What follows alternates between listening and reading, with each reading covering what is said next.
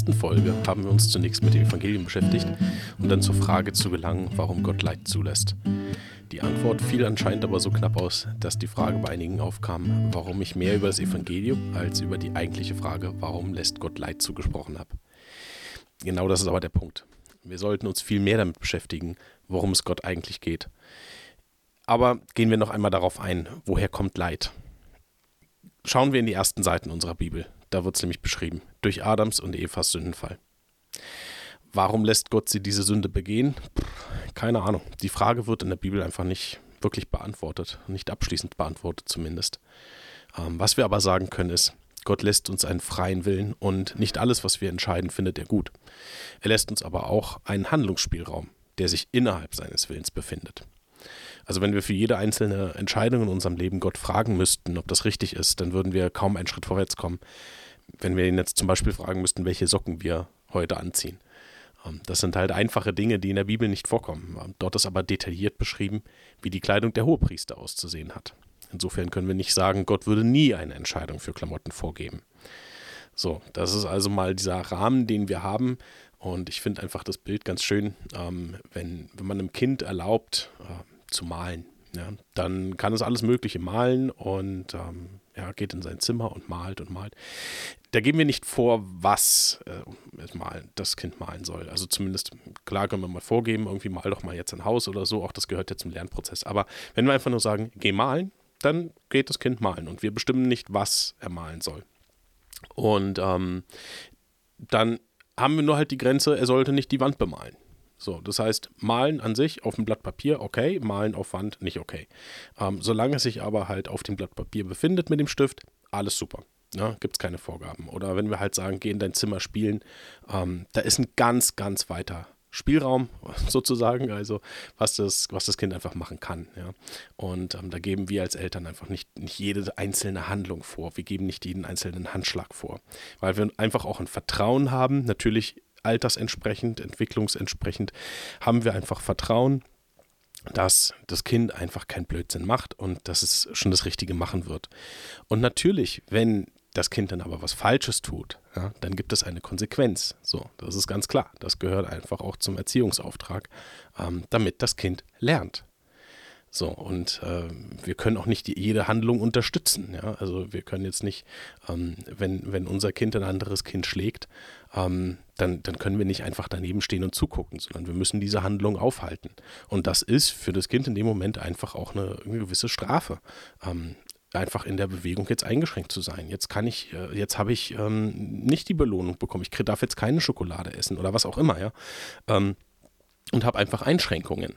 So, ist natürlich eine ganz andere Geschichte, als äh, wenn wir jetzt über das Leid sprechen. Ja, ähm, da rede ich nicht davon, dass Gott dieses Leid als Strafe schickt. So, es ist einfach eine Konsequenz, ähm, teilweise aus unserem Handeln, aber teilweise einfach wird diese Frage nicht beantwortet. Und ähm, deswegen, es gibt halt, wie gesagt, es gibt Leute, die sind der Meinung, ähm, Gott gibt alles vor. Es gibt Leute, die sagen, Gott gibt gar nichts vor. Und ich glaube, beides wird nicht der Bibel gerecht. Ähm, wir haben einfach den einen Einfluss, wir haben vielen, viele Einflüsse von, von Philosophen. Ähm, zum einen haben wir den Epikureismus, äh, eine Philosophie, wonach Götter irgendwie existieren, aber sich nicht für die Welt interessieren und alles hier auf der Erde ist durch irdische Einflüsse, Geschicke und Atome geleitet und eine göttliche Vorsehung existiert gar nicht.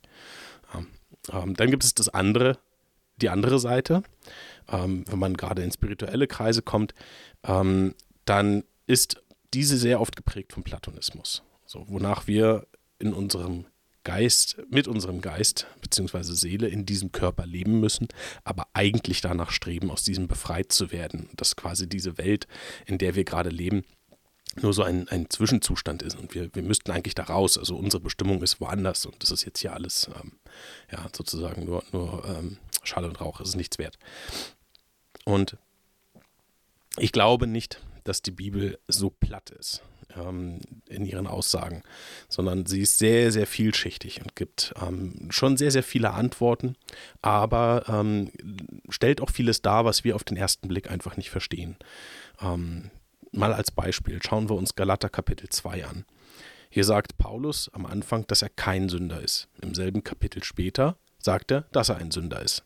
So, und jetzt gibt es diesen scheinbaren Widerspruch und den gilt es aufzulösen in diesem Kapitel. Ich kann dazu wirklich mal empfehlen, Galater 2 mehrfach in Ruhe durchzulesen, dann irgendwie einen Spaziergang machen oder was auch immer, darüber nachzudenken und dann nochmal lesen. Und dann löst sich dieser Widerspruch so langsam auf, weil er, ähm, vielleicht könnt ihr mir folgen, aber ähm, wenn, ihr das, wenn ihr das tut, mein Gedanke war dazu, ähm, er sagt, er ist kein Sünder von Natur aus, er bezieht sich bei dieser Aussage auf seine jüdische Herkunft. Das heißt, er grenzt sich hiermit ab von den Heiden. Im zweiten Teil, wo er sagt, aber ich bin, ich bin Sünder, ähm, sagt er aber, das ist eben einfach auch meine Herkunft, dass ich Sünden begehe und zwar ständig ähm, oder fortwährend. Und dementsprechend ähm, ist er ja nicht besser als die Heiden, denn seine, sein, äh, seine Sünden führen genauso wie bei den Heiden ja, zum Tod. Und dementsprechend ähm, setzt er sich damit gleich. Aber, sagt ihm vorher, ich bin kein Sünder von Natur aus. Also das finde ich einfach schon mal spannend. Und wenn man dieses Kapitel mal länger betrachtet, da wird einem schon klar, wir können nicht einfach irgendwelche Aussagen aus ihrem Zusammenhang nehmen. Ähm, wir können nicht zwei, drei Verse lesen und der Meinung sein, das ist jetzt eine, eine absolute Aussage aus der Bibel. Und ähm, ich hoffe, dass ihr das auch grundsätzlich nicht macht. Ich glaube auch, dass dieses Lesen, ähm, ich kenne es eigentlich aus dem, aus dem, aus dem, im Deutschen kenne ich dafür jetzt keinen direkten Begriff. Im Englischen würde man sagen Devotional Reading, also dass du halt ähm, einfach beispielsweise morgens bei der stillen Zeit oder wann auch immer du sie machst, ähm, dass du dir halt zwei, drei Verse rausnimmst. Ähm, du hast vielleicht einen Bibelleseplan oder so und dann stehen da ein paar Verse drin und dann willst du für den Tag oder für die Woche oder für in irgendeiner Situation in deinem Leben aus diesen paar paar Versen eine Bedeutung für dich rausziehen. Ähm, ich sage nicht, dass das grundsätzlich schlecht ist, aber wir müssen halt unbedingt beachten, dass diese Verse immer in einem Kontext stehen. Und ähm, ich möchte davor warnen, ein paar wenige Verse zu nehmen und daraus eine theologische Aussage zu treffen, wenn wir den Kontext nicht berücksichtigen. Sowohl den Kontext des Kapitels, des Buches, aber auch den Gesamtkontext der Bibel. Und ähm, dementsprechend ist es lohnenswert, wenn man ähm, einzelne Verse liest, vorher schon mal das ganze Buch gelesen zu haben. Und ähm, das möchte ich euch ans Herz legen zu tun mit ähm, den Büchern der Weisheit. Dazu zählen Sprüche, Prediger und Hiob. Und ähm, ich möchte dazu kurz mal einen Überblick verschaffen und ähm, genau dann auf den nächsten Punkt einfach eingehen zu dem Thema, warum gibt es Leid? Ähm, Sprüche. In Sprüche lesen wir, welches Verhalten gut und richtig ist. Ja, wir lernen ähm, die Vorzüge eines guten Verhaltens kennen, den Segen, der darauf liegt, ähm, wenn man sich die Warnungen ähm, zu Herzen nimmt und einfach wirklich ernst nimmt und entsprechend sein Verhalten äh, anpasst, ähm, die Warnungen über schlechtes Verhalten, so dass wir halt äh, sehen können, wenn wir ja, wenn wir barmherzig sind, wenn wir langmütig sind, wenn wir ähm, unsere Eltern lieben und, und, und. Das sind so, so, ich sag mal, so Weisheiten, die da drin stehen, die alle richtig sind und die lohnt es sich zu befolgen. Das ist das, was wir im Buch der Sprüche leben, lesen. Ähm, und da wird eben eine Konsequenz aufgezeigt. Ne? Wenn du etwas tust, was Gott gefällt, dann gibt es ein, eine positive Resonanz. Und wenn du etwas tust, was Gott nicht gefällt, also in Sünde lebst, dann gibt es eben eine negative Resonanz. Und das ähm, ist eben, was hier durch die äh, Frau Weisheit sozusagen dargestellt wird, ähm, als sehr erstrebenswert, wenn wir uns eben positiv verhalten, ja, wenn wir unseren Nächsten gegenüber freundlich sind und und und. Ähm, und Weisheit ist eigentlich die Fähigkeit, sich Wissen anzueignen, einzuordnen und in anderen Zusammenhängen sinnvoll und zu nutzen und Wohle anderer oder sich selbst anzuwenden. Ja, und das ist auch sehr, sehr wichtig. Und ich finde, das Buch der Sprüche gibt einem sehr, sehr viele ziemlich detaillierte Ratschläge, ähm, wie man sich in seinem Leben verhalten kann, zum Wohle für sich selbst, aber auch natürlich gerade für andere. Dann haben wir das Buch der Prediger. Und dann äh, lesen wir dort Hevel, Hevel, alles ist Hevel. Also Prediger lernt uns, dass alles Hevel ist. Jetzt habe ich das hebräische Wort genommen, weil die Übersetzung nicht wirklich einfach ist. In manchen Übersetzungen steht Nichtigkeit, in anderen Übersetzungen steht Eitelkeit. Irgendwie stimmt beides. Man könnte es auch mit Rauch übersetzen. Ja, man hat das Gefühl, man kann es anfassen. Es sieht irgendwie fest aus, wenn der Rauch sehr, sehr dicht ist. Ja, dann äh, hat man vielleicht das Gefühl, man könnte es anfassen, kann es aber nicht. Wenn man versucht, es zu greifen, ist es weg. Und ähm, das ist, finde ich, eine ganz treffende Übersetzung. Es, eben, es ist alles vergänglich, es ist alles Eitelkeit, es ist alles Nichtigkeit. Ähm, und das ist, wenn man das erstmal liest, ziemlich deprimierend, wie ich finde. Aber ähm, es ist eben auch so, dass obwohl wir uns richtig verhalten, obwohl wir in einer bestimmten Situation das Richtige tun, das ist das, was Prediger hier darstellt, ähm, kann es trotzdem verheerende ähm, die Folgemomente geben. Ja? Also es kann sein, dass einfach wir uns einsetzen für, für ein gutes Leben und bauen irgendwie einen, einen gewissen Wohlstand oder was auf und ähm, die nach uns zerstören einfach alles. Ja? Es ist deine Nachfahren, denen ist das alles egal und die verprassen alles, obwohl du eigentlich äh, sie gut äh, erzogen hast und ähm, alles getan hast und einen, einen gewissen Wohlstand aufgebaut hast. Du bist einfach nicht davor gefeit, dass solche Folgen trotzdem passieren, obwohl du eigentlich alles richtig gemacht hast. Ja. Und ähm, ja, das ist irgendwie deprimierend. Gleichzeitig lernen wir aber auch in diesem Buch, dass es einfach auch schön ist, einen Moment zu genießen, ja, wenn wir einen, einen Abend mit Freunden haben ähm, und wir einfach einen Frieden haben.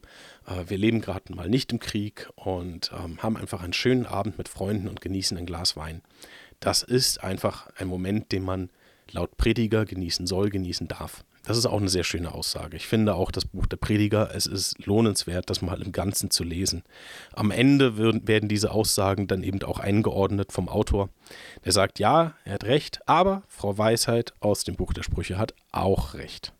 So, so lohnt es sich dennoch, das Richtige zu tun, auch wenn am Ende schlimme Dinge passieren oder die Nachkommen alles verprassen, was man erarbeitet hat. Also, wir sehen hier ja, es gibt eine Diskrepanz. Es wird nicht alles aufgelöst. Es ist kein Automatismus. Die ganz, in der ganzen Bibel finden wir keinen Automatismus, der sagt, tue dies, dann passiert das. Das ist einfach nicht der Fall. Deswegen habe ich auch gesagt in der vorigen Folge, ähm, die Beziehung zu Gott ist das, worum es geht. Es geht nicht um Regeln einhalten. Ähm, auch wenn Regeln wie wir hier sehen, hilfreich sind, ja, in unserem täglichen Zusammenleben sehr, sehr hilfreich sind. Und wir brauchen da diese Regeln. Und ähm, dafür sind die Bücher der Weisheit einfach sehr, sehr hilfreich. Das dritte Buch, Hiob. So. Eine wahnsinnige Herausforderung. Ähm, ich kann auch da empfehlen, ähm, grundsätzlich zu, zu allen Büchern, bei Hiob insbesondere, lest mal bitte Hiob an einem Stück durch und haltet euch nicht an einzelnen Sätzen auf und versucht mal beim Lesen ähm, bestimmte Triggerworte, die irgendwie bei euch was auslösen, auszublenden. Also versucht wirklich mal ganz neutral, mit ganz neuem Blick dieses Buch von Anfang bis Ende zu lesen. Haltet euch nicht an einzelnen Sätzen oder Absätzen auf, sondern versucht es flüssig zu lesen und wenn ihr einen Absatz nicht ganz verstanden habt, weiterlesen. So, das ist das ist, finde ich, zumindest mir hat es geholfen, ich finde, das ist essentiell für äh, das Verständnis von Hiob. Denn ähm, da lernen wir zum einen, wenn wir uns den Anfang anschauen, dass äh, der Satan eben vor Gott tritt und ähm, sagt ja, Hiob glaubt ja nur an dich, weil du es ihm gut gehen lässt. Ja, weil er kein, kein Leid erlebt. Weil er einfach, weil bei ihm es läuft. Ja? Das läuft einfach bei ihm. Der hat alles, was er, was er braucht, mehr als das. Und der Satan sagt quasi, deswegen, weil er alles hat, glaubt er an dich. Lass mich doch mal alles wegnehmen, dann wollen wir mal sehen, ob er immer noch an dich glaubt. Und Gott ist davon überzeugt, dass das so ist. Zum anderen aber sagt er, naja, es ist eben äh, mehr oder weniger, es ist alles in deiner Hand, ja. Äh, aber lass sein Leben in Ruhe. Das ist das, was, was äh, Gott eben für Hiob auch, wofür er einsteht, was ihm garantiert. Das Leben, wird ihm erhalten, ihm erhalten bleiben. Und ähm, dann wird ihm alles genommen. Und Hiob stellt quasi den absolut Gerechten dar. Ne? Der hat alles richtig gemacht. Er macht Brandopfer nur für den Fall, dass seine Kinder was falsch gemacht haben könnten. Ja? Also er ist wirklich ein, ein 110-prozentiger, der alles richtig macht. Und ähm, insofern auch natürlich eine, eine, literarische Figur. Wir haben ja hier auch eine Erzählung von einem allwissenden Erzähler. Ähm, das ist einfach eine, eine, eine ja, eine, eine wunderbare Erzählung, weil wir alle Details haben. Und da steckt so viel drin einfach, dass wir da richtig tief graben können. Also wir können auch schon mal diesen, diesen, diesen Fakt nehmen ähm, und ihn in der Geschichte mit betrachten. Äh, Hiob hat alles richtig gemacht. So. Und trotzdem, ich erinnere an Prediger, und trotzdem geschieht ihm jetzt dieses Unrecht. Er verliert alles, er wird schwer krank, ähm, seine Kinder sterben, alle, es ist alles weg. Sein ganzes Leben ist einfach ein kompletter Horror. Aber er bleibt dabei, Gott zu vertrauen. Jetzt kommen drei Freunde oder Ratgeber und ähm, die suchen jetzt nach irgendwelchen Erklärungen, dass er vielleicht doch irgendwie was falsch gemacht haben müsste, weil das ist ja die einzige Erklärung, warum ihm jetzt dieses Leid passiert. Und da wird eine ganze Menge philosophiert und hin und her überlegt und ähm, am Ende ja, ist das alles nicht so richtig befriedigend, die Antwort. Ähm, und Hiob sagt aber nein, ich vertraue Gott und er ist gerecht. So. Und dann, äh, wir kennen dann den Ausgang der Geschichte, dass eben Hiob alles wiederbekommt und so weiter. Aber der wesentliche Punkt ist, ähm, der hier dann in der Geschichte beschrieben wird, dass Gott Hiob zu verstehen gibt, du hast die falschen Fragen gestellt. Es geht nicht um das Warum. Ja? Und vor allem ich kann es dir nicht erklären oder ich will es dir nicht erklären oder wie auch immer man es ausdrücken möchte. Ja, es ist jetzt nicht was, was wörtlich im Hier steht, aber ähm, das ist so ein bisschen die Botschaft, die, die, finde ich, dahinter steht. Ich kann dir nicht alles erklären, weil die ganze Welt einfach so komplex ist, dass wir als Menschen nicht in der Lage sind, alle komplexen Zusammenhänge des Lebens auf der Erde zu verstehen. Und alleine schon, wenn wir jetzt irgendwie uns Zusammenhänge in der Natur betrachten, ähm, und mir geht es zum Beispiel persönlich so, ich versuche jetzt mal ähm, zum Beispiel den, den äh, Klimawandel beziehungsweise den Zusammenhang zwischen CO2 und Klimawandel zu verstehen. Ähm, da stoße ich ehr, ehrlich gesagt an meine Grenzen, wenn ich wirklich nachvollziehen will im Detail, warum das so ist oder ob das überhaupt so ist. Ja? Ähm, das ist eine Frage, die ich nicht beantworten kann. Wenn ich alleine daran schon scheitere und wir haben ja nur eine Thematik, ja, äh, zugegebene Komplexe, aber wir haben hier nur eine Thematik. Wie kann ich mir als Mensch denn anmaßen, über alles Bescheid wissen zu wollen, alle Zusammenhänge zu kennen? Die sind aber letztendlich ja auch mit ursächlich für unser Leben, in dem wir leben, für das wir noch nicht mal was können. Es gibt einfach Sachen, für die können wir nichts, für die kann auch, können auch unsere Eltern nichts. Und trotzdem beeinflussen sie unser Leben. Alleine die Tatsache, in welchem Land wir leben, beeinflusst unser Leben massiv. Da können wir aber nichts für, im Wesentlichen. Ja. Ähm, man könnte auswandern vielleicht, okay. Aber die Eltern haben sich halt entschieden, jetzt dort zu leben, wo man dann eben geboren ist und dort zu leben, wo man dann eben aufgewachsen ist. Das sind alles Einflüsse, auf die wir keinen Einfluss haben. Die haben aber fortwährenden Einfluss, fort oder andauernden Einfluss bis ins hohe Alter hinein auf unser restliches Leben. So, und da werden einfach auch Grundsteine gelegt für das restliche Leben schon in der Kindheit. Dinge, für die wir nichts können. Und ein ganz treffendes Beispiel dafür, ähm, finde ich, sehen wir in Johannes Kapitel 9, und zwar gleich ab Vers 1 und folgende, also bis, Kapitel 5, äh, bis Vers 5. Ähm, ich lese mal kurz vor. Unterwegs sah Jesus einen Mann, der von Geburt an blind war. Rabbi, fragten die Jünger, wie kommt es, dass dieser Mann blind geboren wurde? Wer hat gesündigt, er selbst oder seine Eltern? Es ist weder seine Schuld noch die seiner Eltern, erwiderte Jesus. An ihm soll sichtbar werden, was Gott zu tun vermag. Wir müssen den Auftrag dessen, der mich gesandt hat, ausführen, solange es Tag ist. Die Nacht kommt, in der niemand mehr etwas tun kann. Solange ich in der Welt bin, bin ich das Licht der Welt. Also ihr seht die Frage, wer ist schuld? Da sagt Jesus quasi, das, Leute, falsche Frage. Darum geht es überhaupt nicht. Da hat jetzt gerade mal keiner Schuld. Ja? Ähm, und warum heile ich ihn? Beziehungsweise, was ist jetzt die Auswirkung davon, dass er blind ist und ich ihn heile? Alle sehen, wozu Gott fähig ist. So. Ähm, er sagt also damit aber auch nicht, ich habe ihn blind, äh, er, er sollte blind geboren werden, damit ich mich verherrlichen kann. Ich glaube, das ist ein Schluss, der zumindest aus diesem Text nicht hervorgeht. Ja? Ähm, auch da möchte ich davor warnen, dass man aus so einer kurzen Passage ohne Kontext äh, jetzt Rückschlüsse zieht auf das Wesen Gottes. Ähm, so, das heißt, wir haben einfach eine Situation, da ist ein Junge, der ist blind geboren und keiner weiß warum. Und Gott sagt, ist auch einfach nicht euer Job, das zu wissen, warum. Ja, darum geht es nicht. Das ist einfach gerade nicht Thema. Wir haben hier einen Auftrag. Und diesen Auftrag gilt es zu erfüllen. So, ich glaube, dass ich damit relativ deutlich gemacht habe, ähm, dass die Frage, warum gibt es Leid, zum einen nicht beantwortet wird in der Bibel abschließend. Es ist einfach eine Frage, mit der wir leben müssen. Ja? Ähm, und zum anderen, es ist prinzipiell auch die falsche Frage. Ich sage nicht, dass man die Frage nicht stellen darf. Ich glaube, dass man diese Frage stellen muss. Ähm, ich glaube aber nicht, dass wir diese Frage abschließend beantwortet bekommen. Ich glaube, dass wir aber in der Bibel sehr wohl Wege finden, wie wir mit genau dieser Frage umgehen können.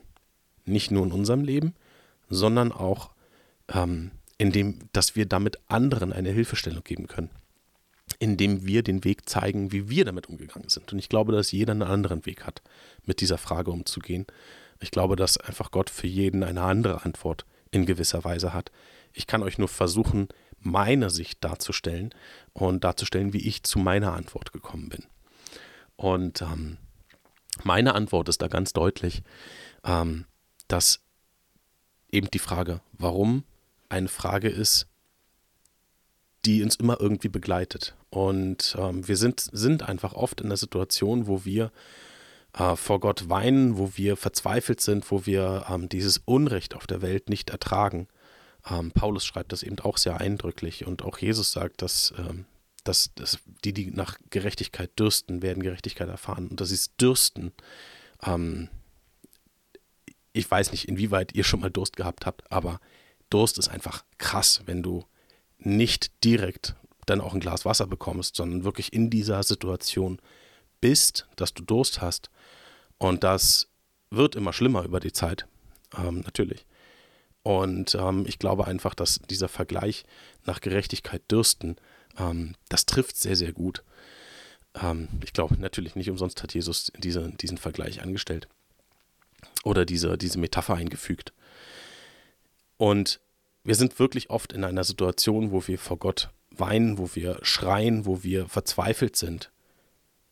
Und wo wir in dieser Situation einfach unser Gebet an Gott richten und darauf vertrauen, dass er am Ende es gut werden lässt. Und ähm, ein weiterer wichtiger Schluss, den glaube ich, der glaube ich für jeden wichtig ist. Das möchte ich nicht auf mich selbst begrenzen. Ich glaube, das ist etwas, was für jeden einfach wahnsinnig wichtig ist. Am Ende müssen wir ähm, in diesem, in dieser Frage uns auch irgendwie klar werden, ähm, was es mit dem Leid auf sich hat ja, wie ich in der letzten Folge gesagt habe, jeder soll sein Kreuz auf sich nehmen. Ähm, das Kreuz war ein Folterinstrument. Ja, Jesus hat gelitten und Jesus sagt, nehmt euer Kreuz, jeder nehme sein Kreuz auf sich. So, und das heißt auch, auch in, in dem Rest der, des Evangeliums, da steht nirgendwo, sobald ihr euch bekehrt habt, habt ihr ein tolles Leben, ihr habt keine Probleme mehr, ähm, alles wird gut und äh, ihr kriegt irgendwie tausend Schafe und was weiß ich was, ja, was Hiob dann alles am Ende bekommen hat. Nein, das ist nicht das Evangelium. Deswegen bin ich auf das Evangelium so stark eingegangen. Das Evangelium ist, Jesus ist Herr. Jesus ist der König der Welt. Ob wir das jetzt nun am Ende wirklich sehen, in jedem einzelnen Punkt in unserem Leben oder in unserer Umgebung oder in unserer Regierung, wie auch immer, darum geht es nicht. Jesus ist König und darauf müssen wir, sollen wir vertrauen und das im Glauben festhalten. Letztendlich müssen wir auch mal ein bisschen rauszoomen. Ja? Wenn wir das tun, ich glaube, das ist sehr, sehr hilfreich. Ähm, und das ist genau das, was in Hiob sehr, sehr deutlich wird. Ja? Wir haben äh, diese Situation, Jesus beschreibt, äh, Gott beschreibt dann, ähm, dass er sich um den, jeden einzelnen Vogel kümmert. Kein Vogel fällt vom Himmel herunter, ohne dass er es nicht ähm, in der Hand hat. Also sprich, diese ganzen Feinheiten, die Details, über die wir gar nicht jeden Tag nachdenken können, weil es unseren, unseren Verstand sprengen würde, die hat er alle im Griff. Ja, und er ist letztendlich immer noch der Herr über allem. Und er ist der Schöpfer dieser Welt und er wird diese Schöpfung nicht aufgeben, weil er sie liebt. Denn siehe, es ist alles gut geworden. Er hat diese Schöpfung am Anfang nach seinen Vorstellungen kreiert und er hat sie nicht einfach aufgegeben, wie Epicurus beschreibt, so nach dem Motto, die Götter, die interessieren sich nicht mehr für die Welt. Nein, Gott interessiert sich sehr wohl dafür. Er interessiert sich auch sehr wohl für uns und für unser Leben und darum, wie, er interessiert sich auch dafür, wie es uns geht. Und das müssen wir aber mal wissen, aber wir müssen auch mal rauszoomen und die ganze Welt sozusagen betrachten ähm, und sehen, diese, unser Leben ist so ein kurzer, eine, so eine kurze Zeitspanne.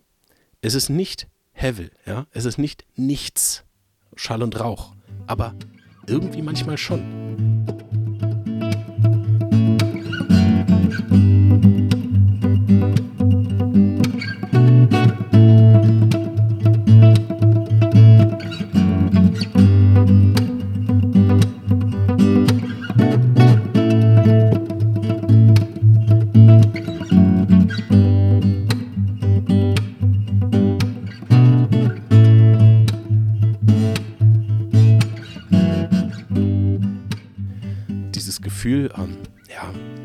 Was ich heute mache, ähm, am Ende spielt es eh keine Rolle, es macht keinen Unterschied oder so. Ich glaube, dieses Gefühl kennen, kennen viele von euch. Ähm, aber es ist eben nicht alles Schall und Rauch. Es ist nicht alles umsonst. So, wir haben jetzt also dieses, dieses Bild im Ganzen, ja, unser Leben, unsere kurze Zeitspanne, ähm, die, die im, im Vergleich zur restlichen Geschichte auf der Erde ähm, einfach praktisch kaum eine Rolle spielt. Ja? Ähm, diese 50, 60, 80 Jahre, wie alt auch immer wir werden, ähm, das ist im Verlauf der Weltgeschichte ja wie ein Wimpernschlag. Und trotzdem macht es aber einen Unterschied. Für Gott auf jeden Fall, für unser Leben definitiv und für das Leben der anderen macht es auch einen Unterschied, wie wir leben. So, und wenn wir jetzt dieses, diesen Raus- und Reinzoomen, was ich jetzt gerade gemacht habe, das Große betrachten und dann wieder unser Leben betrachten, ähm, im Hinblick auf das Wort Gottes oder auch wenn wir Predigersprüche und Hiob im Hinterkopf haben und wenn wir das Evangelium im Hinterkopf haben, dann haben wir ein gutes äh, Gerüst, ein guten, nein, kein Gerüst, sondern wir haben ein gutes Fundament. Ein, ein wirklich gutes Fundament, auf dem wir dann stehen und in die nächste Krise gehen. Und glaubt mir, die kommt. Das ist nicht die Frage, ob, die Frage ist, wann. Ja, ähm, deine nächste Lebenskrise kommt. Ist so. Ja, äh, Gott uns, hat uns, wie gesagt, nicht das Paradies auf Erden und alles ist äh, nur noch in Watte gepackt und uns wird nichts Schlechtes mehr passieren. Das hat er uns nicht versprochen. Er hat uns gesagt, wir sollen unser Kreuz auf uns nehmen. So. Also äh, müssen wir darauf vorbereitet sein, dass das Kreuz einfach auch ein, ein Leid bedeutet. Ja? Ähm, und wenn wir jetzt also im Neuen Testament lesen, wenn Paulus sagt, ja, dass man, dass wir in der Schrift lesen und so weiter, was ist die Schrift? Die Schrift ist das, was wir als Altes Testament haben. Ähm, deswegen glaube ich, dass es ganz, ganz wichtig ist, das Alte Testament zu kennen natürlich auch das Neue. Aber ich denke, zumindest habe ich es so erlebt. Ähm, ich hoffe, du, oder würde mich freuen, wenn du anders aufgewachsen bist, aber ähm, ich habe es so erlebt, dass ich eigentlich nur im Neuen Testament groß geworden bin. Das Alte, da kannte ich dann irgendwie die Geschichten, ja, Noah, Jona, ähm, irgendwie auch die Schöpfungsgeschichte, klar. Ähm, dann gab es irgendwie vielleicht noch Gideon oder ja, so ein paar Helden, die man halt hat, David. Aber eigentlich immer nur kurze Geschichten daraus. Ich habe aber nie das Alte Testament damals ganz gelesen oder geschweige denn Bücher überhaupt auch nur daraus ganz gelesen. Und ich glaube, dass das einfach wirklich wichtig ist. Und seitdem ich da ganze Bücher in einem Stück sozusagen lese, mal als Ganzes betrachte, kriege ich ja ein komplett neues Bild. Ähm, was jetzt nichts an, an, an meiner Errettungsgeschichte ändert. Ja, deswegen habe ich, wie gesagt, letztes Mal das Evangelium haben wir so behandelt, dass Jesus für uns gestorben und auferstanden ist, ist definitiv eine Wahrheit. Ähm, aber es ist nicht alles, was im, im Evangelium steht. Wenn wir das Ganze betrachten, dann müssen wir das Alte Testament mit dazu betrachten. Und wenn wir auf diesem Wort stehen und dieses Wort nicht von unseren Lippen weicht, dann haben wir ein gutes Fundament, um durch die nächste Krise zu kommen. Und ich glaube, dass das letztendlich auch ähm, die, dass das letztendlich auch das gemeint ist, was mit Prüfung gemeint ist. Es ist nicht so, dass Gott uns jetzt durch eine Prüfung schickt in dem Sinne. Ähm, das kann man irgendwie so oder so sehen. Ich glaube einfach, dass grundsätzlich schwere Zeiten kommen und wir darauf vorbereitet sein müssen. Und am Ende ist es, als ob man eine Prüfung bestanden hätte. Ja, es ist einfach, ähm, dass, dass wir durch diese schwere Zeit gegangen sind und am Ende, aber genauso wie Hiob, an Gott festgehalten hat, dann Buße tut, dass er die falschen Fragen gestellt hat und, ähm, und dann aber weiter mit Gott geht. Und ähm, deswegen möchte ich, möchte ich dich, möchte ich euch ermutigen, ähm, lest das Alte Testament, nimm dir einfach mal ein Buch vor, fang vielleicht wirklich mit, mit ähm, den, den, Sprüchen an oder ähm, lies mal Hiob komplett, super. Und ähm, als Gebetsbuch ähm, kann ich auf jeden Fall Psalmen empfehlen. Und ähm, da gibt es einfach eine, eine, eine schöne Technik sozusagen, ähm, die auch in der Bibel beschrieben wird, wie das, Wort, wie das Wort Gottes eben nicht von unseren Lippen weicht, indem man es vor sich her ähm, brabbelt, sozusagen. Ja? Also meditieren, das, wie es in der Bibel heißt, dass wir über sein Wort meditieren sollen. Ähm, meditieren ist nicht das Meditieren, was wir jetzt irgendwie aus irgendwelchen Yoga-Kreisen oder so kennen ähm, und aus irgendwelchen buddhistischen Zirkeln, sondern es ist einfach, ähm, das Wort hat eine ganz andere Bedeutung. Das Wort bedeutet, dass wir einen Text lesen, dass wir ihn, ihn vor uns hersagen und dass wir dann dieses, diesen Psalm, den wir gelesen haben, also bei Psalm bietet sich einfach super an, diesen Psalm, den wir gelesen haben, den wir dann laut vorgelesen haben, dann leise darüber nachgedacht im Stillen und daraus dann ein Gebet formulieren. Dass wir diesen Psalm nehmen und daraus ein Gebet an Gott formulieren.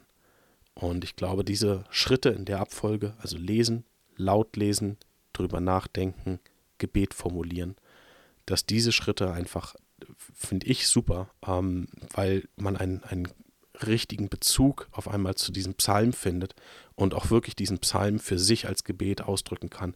Und die Psalmen sind einfach mal das Gebetsbuch damals der Juden gewesen.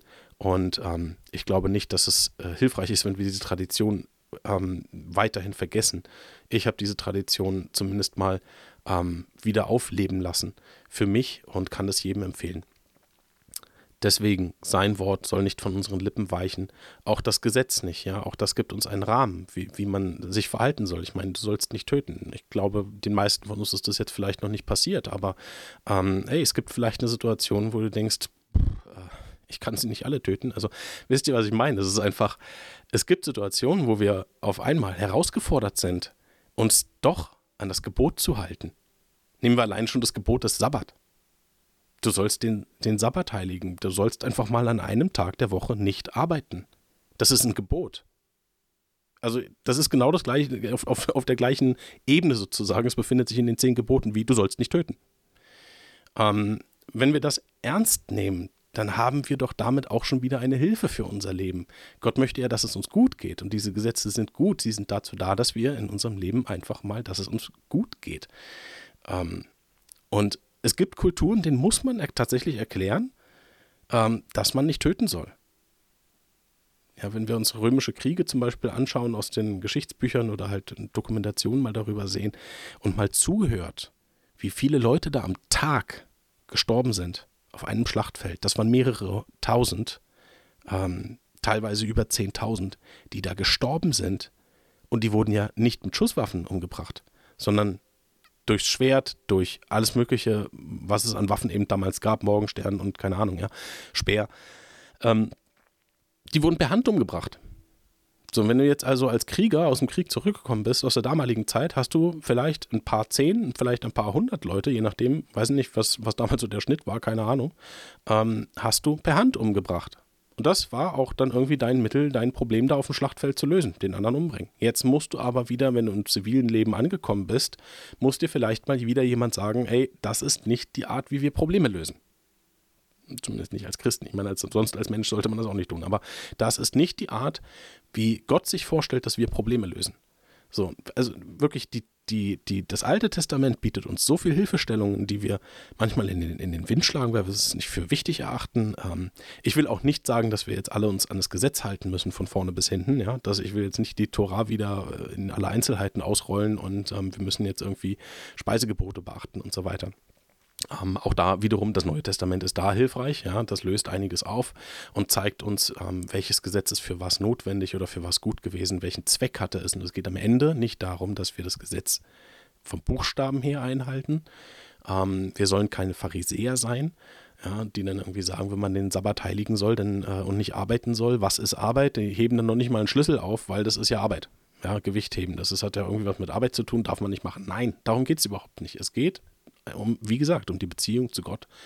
Und ähm, wenn wir einfach für uns prüfen, wenn, nachdem wir diese Texte dann gelesen haben, ähm, nachdem wir die Bibel gelesen haben, dann einfach fragen, wie kann ich das in meinem Leben umsetzen? So, und ähm, das ist einfach eine Riesenhilfe. Und dann kommen wir durch das nächste Leid auch durch. Und dann können wir auch anderen in ihrem Leid eine Hilfe sein. Und deswegen nicht die Frage, warum gibt es Leid, sondern wie kann ich mit diesem Leid umgehen. Ich glaube, dass das die richtigere Frage ist. Ähm, oder die Frage, die uns zumindest in der Praxis auch einfach weiterhilft. Ähm, das Warum werden wir, glaube ich, nicht vollständig beantwortet bekommen. Wir müssen einfach mit dieser Frage in unserem Leben äh, leben. Ja. Und ähm, dann aber eben feststellen, es gibt einen Auftrag. Wir haben für andere Menschen einen Auftrag. Und da ist dann eben auch dieses, ähm, warum lässt Gott Leid zu? Ja, wenn ich dann, dann ist oft die Frage auch mein persönliches Leid ähm, oder das Leid von mir Nahestehenden.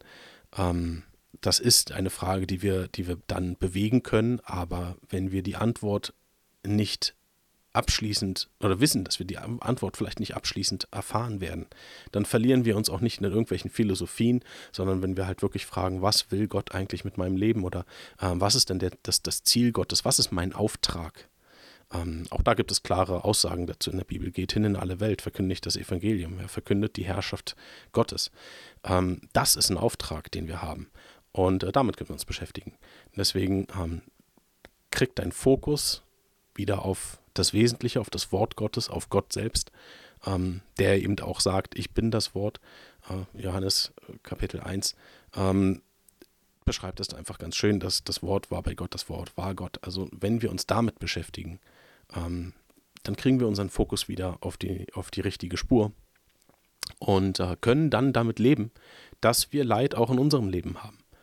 Ähm, und auch zum Beispiel, wenn ich aus meiner persönlichen Geschichte ähm, das betrachte, dann gibt es einfach Situationen, da ist Schmerz für mich inzwischen normal geworden, ein Normalzustand. Aber ich weiß, das ist eigentlich nicht normal.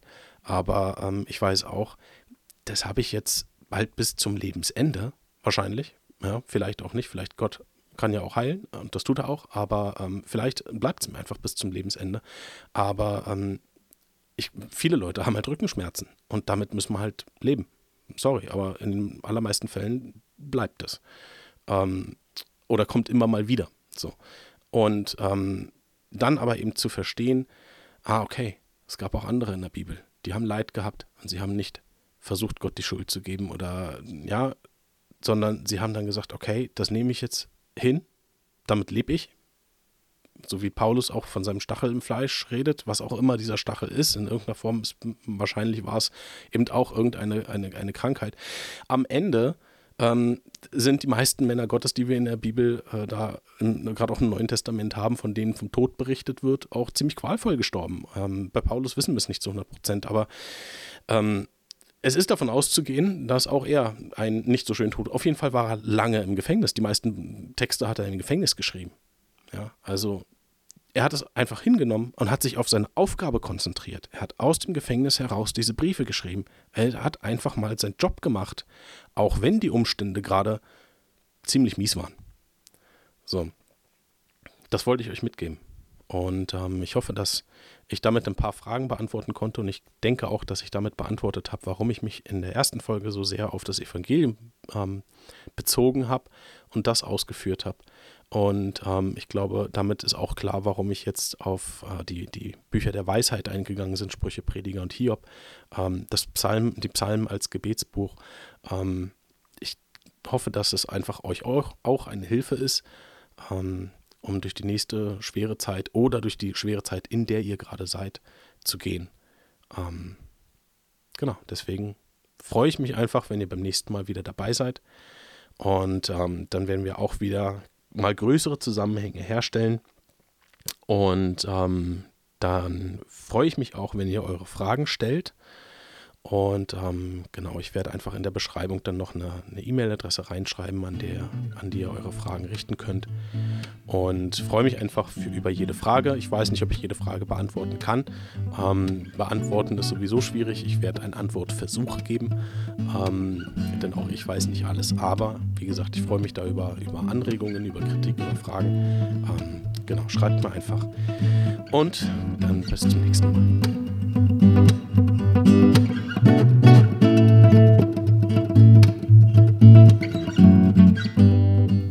Ich hoffe, dass das auch für dich mehr als Worte waren.